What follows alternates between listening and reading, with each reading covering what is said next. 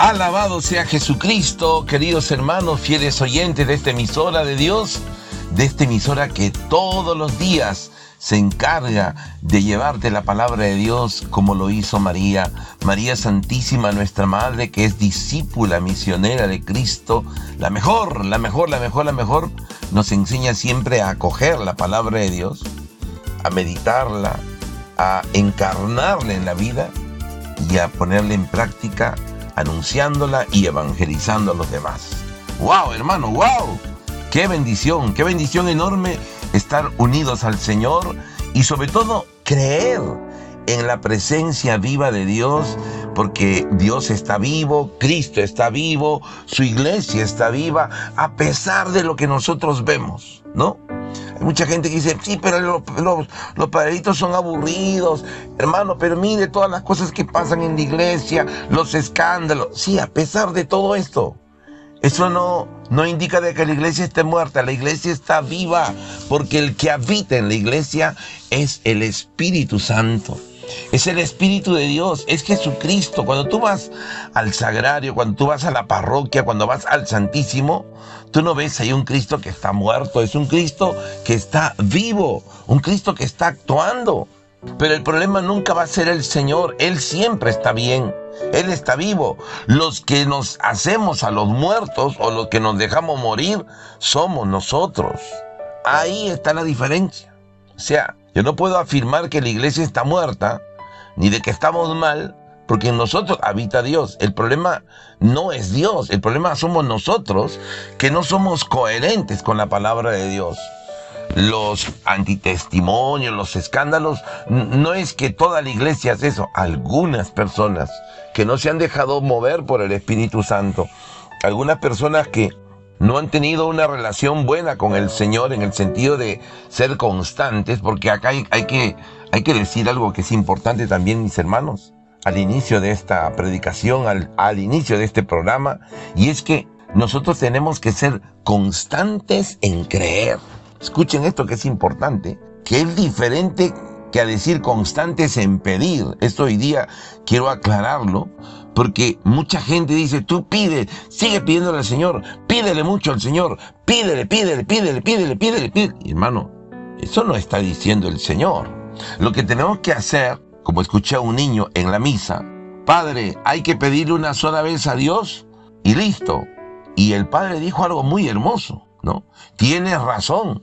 Cuando una persona tiene fe, aquí está el detalle, cuando una persona tiene fe, ¿Eh? Claro que pide una vez y recibe, porque esto es lo que ha dicho el Señor. Pero cuando no hay fe, entonces ahí nos metemos en una cantidad de probabilidades que pueda pasar y que no sabemos cómo va a pasar, ni qué va a pasar, porque el método que tú estás utilizando es tu método, no es el método de Dios.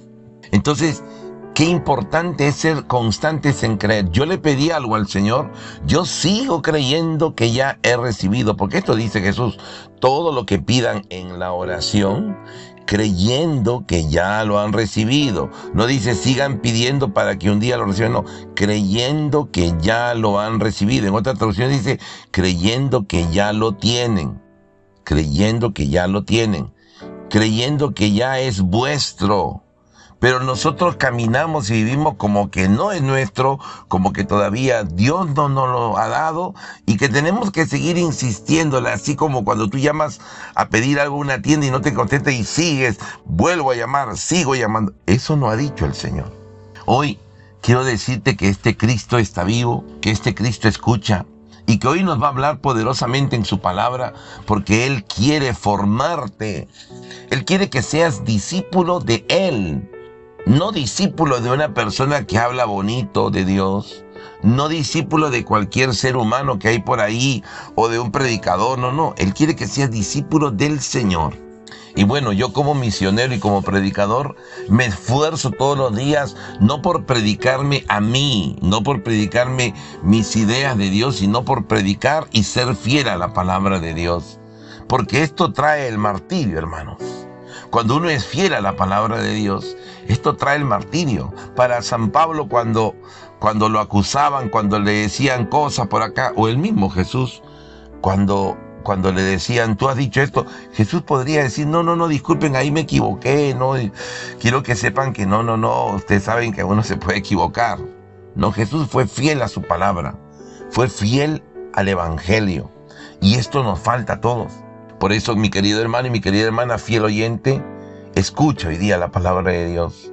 Escucha a tu maestro que te habla, a tu maestro que quiere comunicarse contigo, a tu maestro que te quiere dar vida y vida en abundancia, a tu maestro que está esperando que tú hagas las mismas obras que él ha hecho y aún mayores. Porque hay gente que todavía dice, no, no es que ese era Jesús. Claro, Él es Jesús, no es que era. Jesús existe, Jesús está vivo. Pero nosotros al creer en Él, de verdad, tendremos que hacer, debemos hacer las mismas obras que Él ha hecho y aún mayores.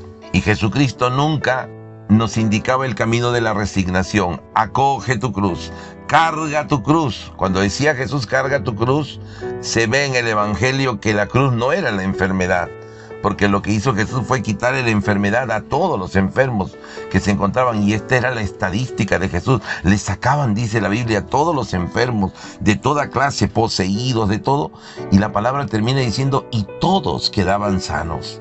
Si la enfermedad fuera la cruz, deberíamos decir que Jesús le quitó la cruz a todos los enfermos, a toditos, y esto no es así. Esto no es así, mis hermanos.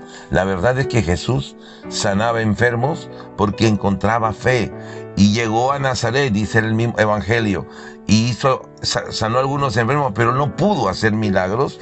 Y siempre este texto a mí me emociona porque no dice que no pudo hacer milagros porque no era la voluntad de Dios, porque no era el designio de Dios, porque no convenía hacer milagros. No, estas, estas ideas que muchas, muchos predicadores, mucha gente está diciendo, no están en el Evangelio están en su cabeza de esta persona o alguien se lo metió a su cabeza, pero no están en el Evangelio. Dice, y no pudo hacer milagros porque no tenían fe, porque no tenían fe. Hermanos, hoy día vamos juntos a meditar la palabra de Dios porque vamos a hablar de cómo el Espíritu Santo nos va a llevar a esta convicción. Es el Espíritu Santo quien va a producir en nosotros esta constancia, esta, esta seguridad que nos viene por leer su misma palabra, porque acuérdense que el Espíritu Santo es quien ha inspirado la palabra de Dios. Jesús fue concebido por obra del Espíritu Santo en el vientre de María. O sea, el Espíritu Santo es el agente principal, como lo va a decir el Papa, el Papa Pablo VI, el agente principal en la evangelización. Por eso vamos a orar y pedir a este Espíritu que nos regale el don de estar despiertos para que hoy podamos escuchar la voz de Dios y hoy el Espíritu Santo haga maravillas en nosotros y se mueva en nosotros. En el nombre del Padre y del Hijo y del Espíritu Santo. Amén. Te invito un momento a poner tu mano derecha sobre tu corazón. Cierra tus ojos y repite conmigo, Padre Celestial, yo sé que estás aquí. Yo sé que tú me amas. Yo sé que tú vives en mi corazón. Yo sé que tu espíritu mora dentro de mí, aquí en mi corazón. Te doy permiso, papito Dios, siendo un pobre pecador, débil y frágil, te doy permiso para que tú hagas conmigo lo que tú quieras. Abre mi corazón más, Señor. Yo te dejo entrar. Tú haz la obra. Tú sigue transformándonos, tú sigue bendiciéndonos, tú sigue rompiendo toda cadena, toda idea equivocada que hemos concebido o hemos acogido que no es tuya, Señor. Renunciamos a estas ideas, a estos pensamientos para acogerte solo a ti, porque tú dices en tu palabra que tú has venido a los tuyos y los tuyos no te acogieron, no te recibieron, pero aquellos que te recibieron les diste el poder de ser hijos de Dios. Yo quiero seguir siendo tu hijo, Señor. Yo quiero seguir haciendo tu voluntad y quiero seguir contemplando tus maravillas. Bendice a todos mis hermanos que están escuchando en este momento esta oración y van a escuchar ahora tu palabra. Llénanos a todos de ti, aumentanos la fe, la esperanza y el amor y haznos cada vez más como María Santísima, fiel discípula a tu palabra, esclava tuya Bendito y alabado sea Señor, la gloria y la honra solo para ti que vives y reinas, y eres Dios por los siglos de los siglos. Amén. Ave María Purísima, sin pecado concebida, en el nombre del Padre, y del Hijo, y del Espíritu Santo. Amén, amén y amén. Y hoy la palabra viva de Dios nos viene de los mismos labios de Jesús. Jesús está movido por el Espíritu Santo y ahora Jesús nos va a hablar. Nos va a hablar de muchos detalles. Quiero que escuchemos con atención esta palabra porque de ahí nos viene la felicidad de escuchar bien la palabra de Dios y ponerla en práctica. Yo me acuerdo cuando era más pequeño, bueno, no tan pequeño, cuando ya tenía 14 años, un poquito antes de mi experiencia de Dios, mi papá me mandaba para, para hacer una cosa. Vas a ir para comprar tal y tal cosa. ¿Ya? ¿Has entendido? Sí, papá. a ver, dime, ¿qué has entendido? Yo le decía esto, pero que me han dicho que... No, no me has entendido. ¿No? Encima que era tartamudo antes de los 14 años. No has entendido, me decía mi papá. Y hacía cosas, le traía una cosa, pero eso no te he dicho, ¿no? Entonces, hermano, si no escuchamos bien la palabra de Dios, por eso hay que escucharla bien, con atención, darle el lugar que se merece la palabra de Dios, que es el primer lugar. Entonces yo te invito a que en este momento te tengas lo que estás haciendo un rato para escuchar esta palabra viva de Dios. Detente un momento. Del Evangelio según San Juan. Y cuando venga el Espíritu de la verdad, los guiará en todos los caminos de la verdad. Él no viene con un mensaje propio, sino que les dirá lo que escuchó y les anunciará lo que ha de venir. Él tomará de lo mío para revelárselo a ustedes, y yo seré glorificado por él. Todo lo que tiene el Padre es mío. Por eso les he dicho que tomará de lo mío para revelárselo a ustedes.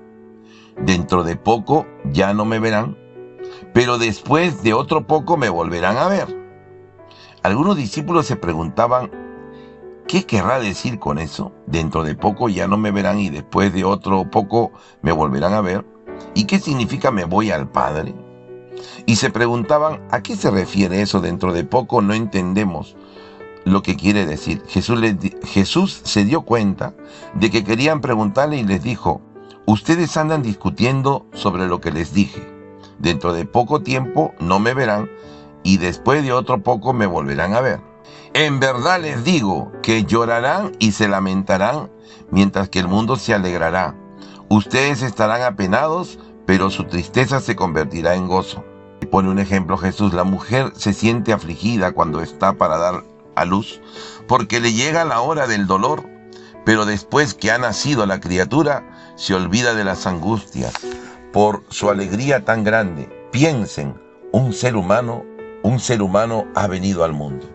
Así también ustedes ahora sienten tristeza, pero yo los volveré a ver y su corazón se llenará de alegría y nadie les podrá arrebatar este gozo. Cuando llegue ese día ya no tendrán que preguntarme nada. En verdad les digo que todo lo que pidan al Padre en mi nombre, se lo concederá. Hasta ahora no han pedido nada en mi nombre. Pidan y recibirán así conocerán el gozo completo. Es palabra del Señor, gloria a ti, Señor Jesús. ¡Wow, hermanos! ¡Wow!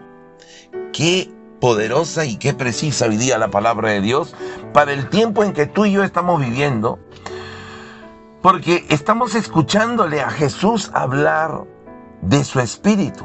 Y Él nos dice clarito, clarito, clarito, que cuando venga Él, y precisa quién, no los marcianos, no el anticristo, porque claro, va a venir el anticristo, ya vino, dice, hay muchos están entre ustedes, dice la palabra de Dios en el Apocalipsis y también en, el, en, el, en las cartas de San Juan, que es el mismo que escribió este texto, sino que dice que cuando venga Él, y acá pone el Espíritu de la verdad, las dos con mayúscula, está hablando necesariamente del Espíritu Santo, que es el Espíritu de la verdad.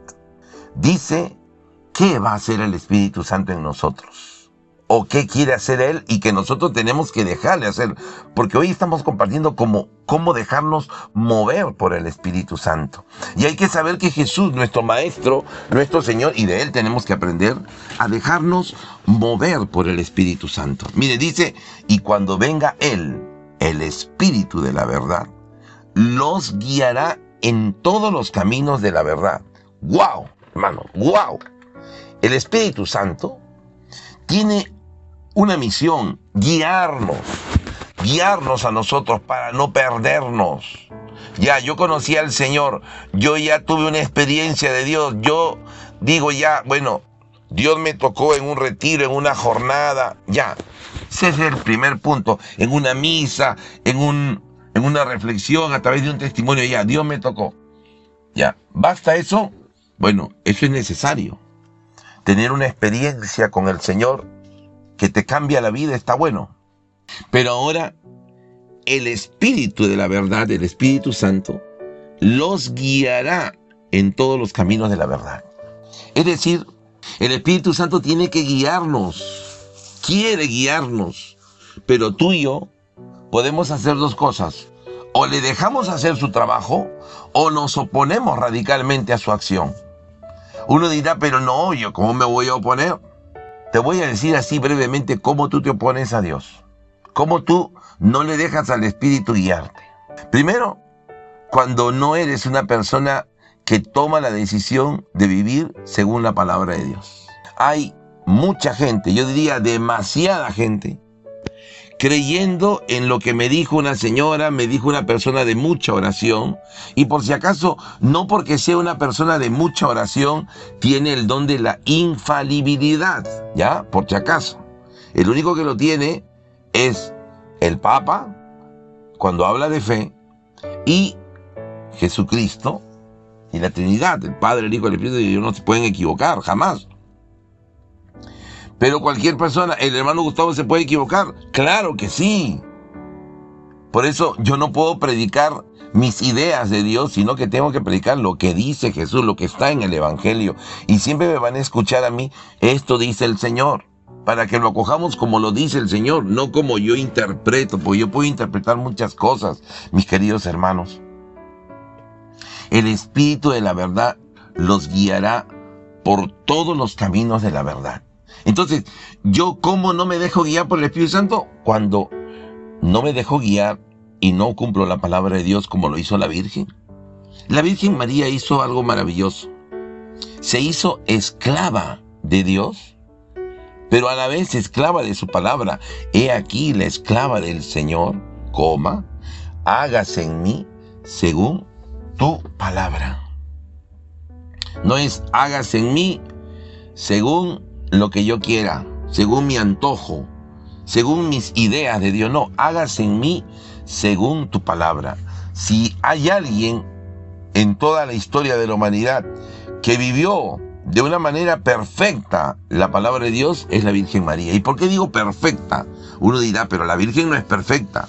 Bueno, María es la Inmaculada, María no tiene pecado.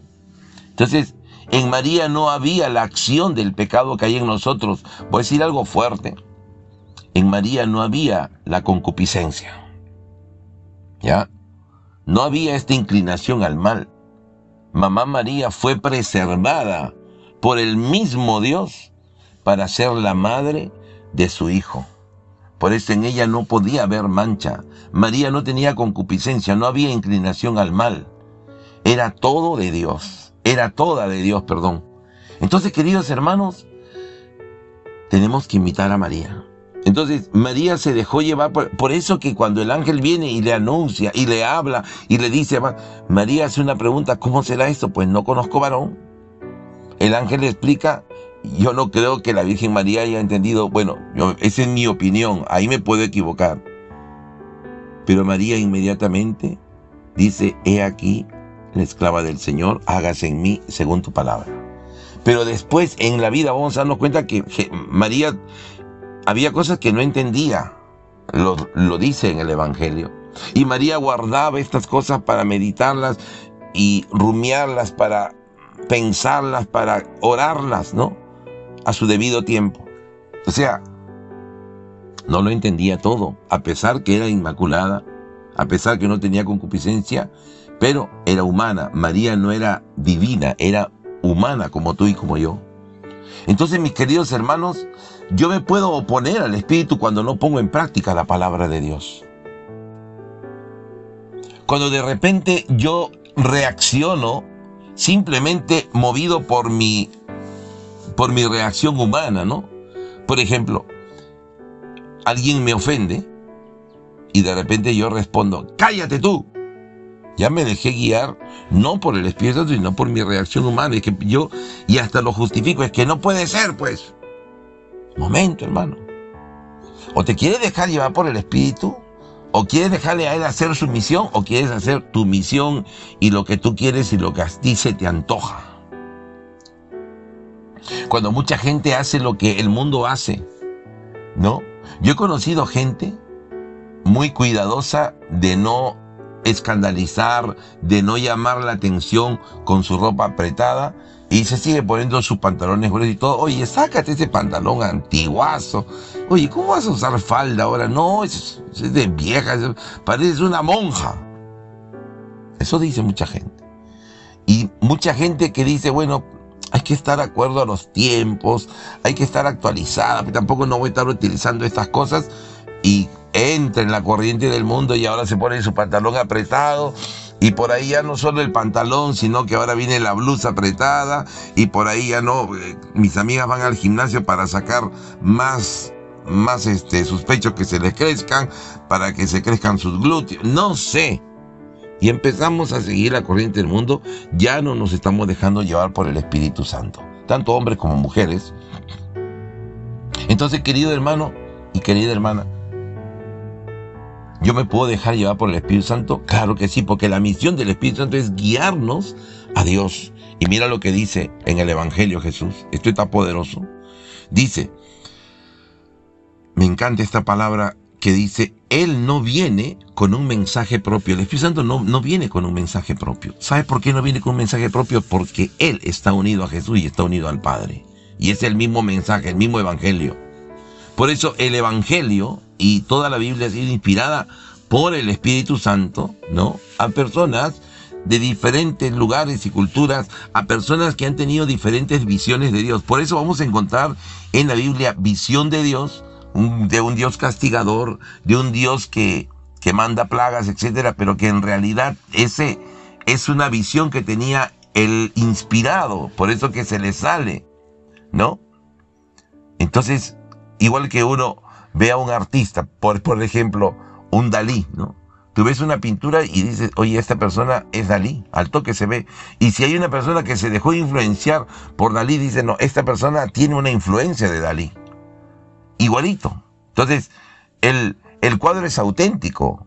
El cuadro es, tiene inspiración de Dalí, ¿no? Y tiene algunos rasgos, pero hay algunos rasgos añadidos que no son de Dalí. Y así somos nosotros, ¿no? Muchos tenemos la visión de Dios del Antiguo Testamento, pero Jesús viene a darnos y mostrarnos cómo es de verdad su Padre. Entonces, dice la palabra de Dios, Él no viene con un mensaje propio, sino que les dirá lo que escuchó les anunciará lo que ha de venir. O sea, el Espíritu Santo se va a encargar de anticiparnos las cosas. Antes de que yo reaccione, Él me va a poner una reacción de perdón. Él me va a inspirar una reacción de, ternura, una, una reacción distinta a la que yo estoy manejando en mi vida. Dice, Él tomará de lo mío para revelárselo a ustedes. Es decir, el Espíritu Santo bebe del corazón de Jesús. No es diferente, es lo mismo. Y dice, y yo seré glorificado por él. El Espíritu Santo, por eso dice la palabra de Dios, viene en nuestro, auxilio porque no sabemos cómo pedir ni qué pedir, pero Él viene a orar en nosotros con gemidos inefables. Esto lo dice el apóstol San Pablo. Es decir, hay que dejarnos llevar por el Espíritu de Dios. Pero no es simplemente ya, pues guíame Espíritu Santo, no. Yo tengo que hacer lo que está de mi parte, ese 10% y el Espíritu Santo va a hacer el resto. Yo tengo que esforzarme por meditar la palabra de Dios. Yo tengo que esforzarme por estar ahí en oración. Yo tengo que esforzarme por mantenerme fiel a la palabra de Dios. porque siempre me van a llover, así como una lluvia de ideas, una lluvia de ideas de Dios, una lluvia de probabilidades humanas, pero no la del Espíritu Santo. Y dice la palabra de Dios, dentro de poco ya no me verán, pero después de otro poco me volverán a ver. Y esto que dice Jesús, que es movido por el Espíritu Santo, a los apóstoles que todavía no estaban movidos por les hace un acertijo en la cabeza. ¿Cómo que dentro de poco ya no me verán, pero después de otro poco me volverán a ver? Para ellos fue un tema que les dio vuelta una palabrita inspirada por el Espíritu Santo, les revolucionó la cabeza a los pobres apóstoles, les dijo jaque mate a toditos ellos. Pero Jesús como se dio cuenta de, que lo, de lo que querían preguntarle, es ahí donde Jesús le dice a ellos, clarito, le, dice estas palabras que a mí me causan eh, algo bonito, porque Jesús se dio cuenta. Querido hermano, yo quiero decirte, Jesús se da cuenta de ti, de lo que estás pensando. Jesús se da cuenta de que tú quieres dejarte llevar por su espíritu, pero que quizás te falta aprender más. Por eso aprende más de lo que dice Jesús. Lee más la palabra de Dios, medita más la palabra de Dios para que aprendas y para que tú y yo aprendamos a ser como Jesús. Dice la palabra de Dios. Jesús se dio cuenta de que querían preguntarle y les dijo, mira lo que dice Jesús. Ustedes andan discutiendo sobre lo que les dije. La palabra de Dios no es para discutir es para acoger, para meditarla, para memorizarla, para hacerla carne, para aplicarla en mi vida. Jesús dice, usted anda discutiendo por lo que les dije, dentro de poco tiempo no me verán y después de otro tiempo me volverán a ver. Jesús le, le repite esta idea que se repite como cinco veces acá. En verdad les digo, ahora Jesús va a explicar, que llorarán y se lamentarán mientras que el mundo se alegrará. Y esto fue lo que pasó. El mundo estaba alegre porque murió Jesús, los judíos estaban alegres, pero María Santísima, Magdalena, Juan estaban llorando. Los discípulos estaban llorando y encerrados cuando se enteraron de la muerte de Jesús. Pero mira lo que dice. Ustedes estarán apenados, pero su tristeza se convertirá en gozo. Y acá Jesús pone un ejemplo muy sencillo, diciendo la mujer estéril ah, se siente afligida, perdón, la mujer se siente afligida cuando está para dar a luz porque le llega la hora del dolor, pero después que ha nacido la criatura se olvida de las angustias por su gran alegría. Un ser humano ha venido al mundo, esa es la alegría de una mamá. Y eso nos dice el Señor, que en nuestra vida va a haber ese momento de sufrimiento, pero el Señor no está predicando que toda nuestra vida va a ser un sufrimiento constante. Hay mucha gente que le gusta meterle al sufrimiento, sí, es que hay que sufrir, es que la penitencia, es que la penitencia, el ayuno, tenemos que estar, estar, estar, hay que sufrir mucho. Eso le ha predicado alguien eso lo está comentando, lo repite, lo repite, lo repite, como una canción que no se acaba y enseñamos a la gente a vivir sufriendo. ¿Estás enfermo? Sufre pues. Le voy a pedir a Dios que me sane. No le pidas a Dios que te sane. Sufre, sufre, sufre, sufre, sufre. ¡Wow! Sin embargo, dice Jesús, yo los volveré a ver y su corazón se llenará de alegría y nadie les podrá arrebatar ese gozo. Hermanos, el gozo de servir al Señor, el gozo de estar con Cristo, es un gozo que nadie te tiene que arrebatar. Si alguien te lo arrebata es porque ese gozo no era de Jesucristo, porque dice la palabra, nadie les podrá arrebatar. La alegría de Dios nadie te la puede quitar. Nadie te la puede quitar porque es de Dios. Cuando llegue ese día, dice Jesús, ya no tendrán que preguntarme nada. En verdad les digo que todo lo que pidan al Padre en mi nombre, se los concederá. ¡Wow! Esto me encanta. Mira lo que dice Jesús. Cuando llegue ese día, ¿no? Cuando la tristeza se cambió en gozo, es decir, cuando ya estamos en ese día. Ya, dice Jesús, en verdad les digo, ya no tendrán que preguntarme nada. En verdad les digo que todo lo que pidan al Padre en mi nombre, se los concederá. ¡Wow! La fe, aquí está la fe. La fe, regalo del Espíritu Santo, nos permite ya no preguntarle a Dios nada, sino más bien pedirle todo lo que le pidan al Padre Jesús. Otra vez pone todo, no dice algunas cosas, no dice cuando pidan lo que les conviene. Esto lo predica mucha gente. Si te conviene, Dios te lo va a dar. Si no te conviene, y, y hay gente que puede morir pensando que esto es voluntad de Dios. Y Jesús no dijo eso. Todo lo que pidan al Padre en mi nombre, se los concederá. Mira lo que dice Jesús. Hasta ahora no han pedido nada en mi nombre. Nada en mi nombre. Pero ¿qué dice Jesús? Pidan y recibirán, así conocerán el gozo completo. Aquí está el gozo completo del que hablaba un ratito antes. ¿Cuál es este gozo? Es la fe en el Señor. Es la confianza de saberte escuchado en Dios, por Dios. Es la certeza de que Dios está allí contigo. ¡Wow! Yo quedo impresionado de esta palabra de Dios, hermano. Tan evidente lo que dice el Señor. Hasta ahora no han pedido nada en mi nombre. Pidan y recibirán. Mira que el Señor no dice pidan y su petición pasará por un gran proceso de discernimiento que se va a reunir la Santísima Trinidad para pensar si es bueno, si es malo. Y empezamos ahí, hay gente que pone ejemplo, ah, o sea que si tú le pides a Dios un cuchillo, te va a dar un cuchillo. Claro que sí, si es necesario para que te liberes, te lo va a dar. Y tú dirás, pero ha dicho, claro, si tú le estás pidiendo un cuchillo, Dios te va a dar un cuchillo. Si un hijo le pide pan, el padre no le va a dar una piedra. O sea, Dios nos va a dar lo que le pedimos, lo que tenemos que tener cuidado de nosotros de qué le pedimos. Porque hay gente que pide, pide, pide, pide, pide, pide, y no sabe lo que pide. Y eso que pide le perjudica su vida, claro que sí. Pero mira lo que dice Jesús. Hasta ahora los he instruido, no, perdón, hasta ahora no han pedido nada en mi nombre, pidan y recibirán, y así conocerán el gozo completo. Querido hermano y querida hermana, hoy tienes la oportunidad de pedirle, movido por el Espíritu, a Jesús, al Padre en el nombre de Jesús. Pídele con fe y luego agradecele, luego alábale, luego sigue creyendo, no sigas pidiendo, sigue creyendo en el Señor. Esto quiere Jesús creyendo que ya lo han recibido. Marcos 11, 24. Todo lo que pidan en la oración, creyendo que ya lo han recibido. No es creyendo que no lo has recibido. No es creyendo que un día lo vas a recibir. No, creyendo que ya lo han recibido. Ahí está la alegría que tiene tu fe de saber que Dios me ha escuchado. Hay muchas cosas que yo le he pedido al Señor y escuchen, yo no las veo.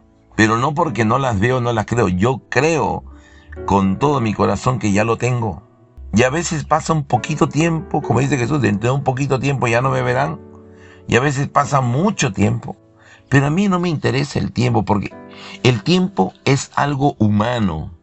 O sea, los seres humanos vivimos en el tiempo, pero Dios vive en el hoy. Y el que tiene fe vive en el hoy. Y en el hoy yo sé que ya tengo aquello que le he pedido a Dios. Por eso esto lo dice Jesús para las personas que realmente creen. Vuelvo a repetir, los milagros no son para los que no creen. Los milagros son para los que creen. Para aquellos que realmente confían en el Señor. Y este es lo que hoy día el Señor tiene para ti y para mí. Dejarnos mover por el Espíritu Santo es creer con todo mi corazón y con toda confianza que Dios es mi Padre, que Dios me escucha, que Dios me responde, que Dios me ama, que no necesito completar con ningún amor humano, ya Dios me ama, eso me basta a mí para ser feliz. Esta es la verdad. Este es el espíritu de la verdad que nos guiará en todos los caminos de la verdad. Cuando te tomas en serio la palabra de Dios, cuando te tomas en serio tu fe. Por eso Jesús no le dice a los enfermos, porque eres amigo de tal persona, porque tú hiciste esto hace mucho tiempo, por eso te voy a sanar. No, Jesús dice a todos los enfermos, tu fe te ha sanado. tu fe te ha sanado, se haga conforme, igualito a lo que tú crees.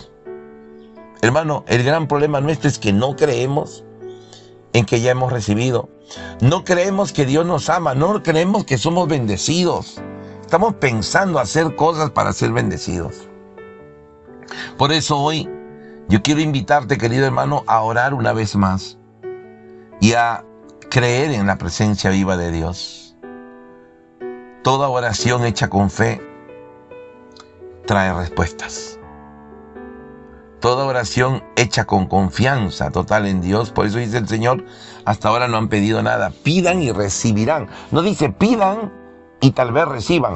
Pidan y recibirán y su gozo será pleno, completo. Yo he venido para que tengan vida en plenitud. Yo he venido para que sean felices. Esta es la confianza que quiere Dios. Dice Juan también en una de sus cartas. Sabemos que Dios nos escucha. No, sabemos, en Él tenemos la certeza, la convicción, la confianza, la fe, que si Él nos escucha, sabemos que ya tenemos aquello que le hemos pedido. Esta es la fe, hermano. Vamos a orar con fe en este momento, en el nombre del Padre y del Hijo y del Espíritu Santo. Amén. Papito Dios, yo sé, yo estoy convencido que tú estás aquí conmigo. Yo estoy convencido que tú me amas. Yo estoy convencido de que tú vives aquí en mi corazón. Señor, primero te pido perdón porque muchas veces he hecho oraciones sin fe. He hecho oraciones no movidas por tu espíritu, sino movidas por mis dudas, por las ideas equivocadas que tengo de ti. Por eso hoy, Señor, renuncio a toda idea equivocada de ti, a toda mentira, a toda confusión y me aferro a ti, Señor. Me agarro solo de ti, Señor, de tu palabra, de tu espíritu. Espíritu Santo, tú moras en mí, muévete en mí, haz tu obra poderosa, haz milagros dentro de mi corazón. Hermano, hermana, acoge esta oración con fe, cree en el Señor, que ya tienes, que ya tienes luz, que ya tienes paz, que ya tienes bendición y vas a ver lo que son los milagros en tu vida. Padre nuestro que estás en el cielo, santificado sea tu nombre. Venga a nosotros tu reino, hágase tu voluntad en la tierra como en el cielo. Danos hoy nuestro pan de cada día. Perdona nuestras ofensas como también nosotros perdonamos a los que nos ofenden. No nos dejes caer en tentación y líbranos del mal. Amén, amén y amén.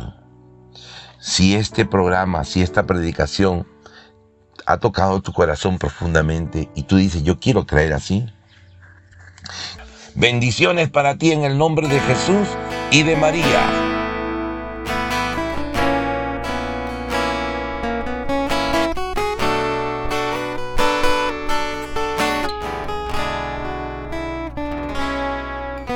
Espíritu Santo de Dios, Espíritu Santo de Dios, Espíritu Santo de Dios Espíritu Santo de Dios, Espíritu Santo de Dios, Espíritu Santo de Dios, Espíritu Santo de Dios, lléname.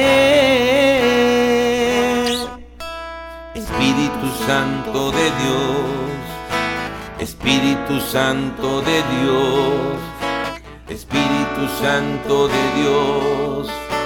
Espíritu Santo de Dios, Espíritu Santo de Dios, Espíritu Santo de Dios, Espíritu Santo de Dios, lléname.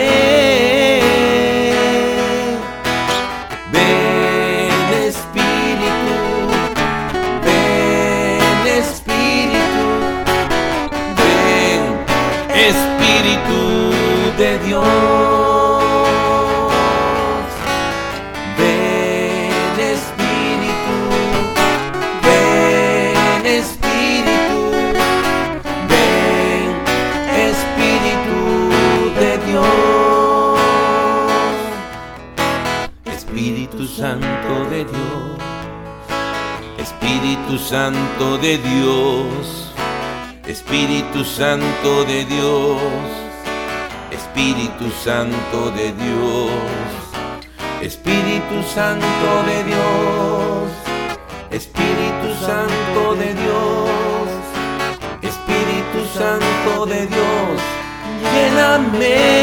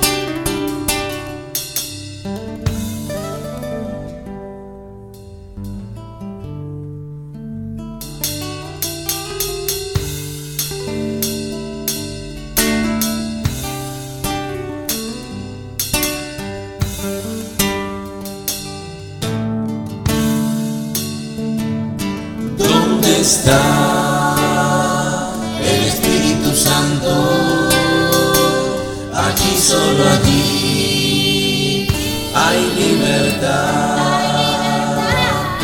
¿Dónde está el Espíritu Santo? Allí solo allí hay libertad. Libertad para servir, libertad para amar, libertad para cantar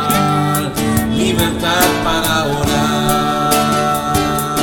¿Dónde está el Espíritu Santo? Allí, solo allí.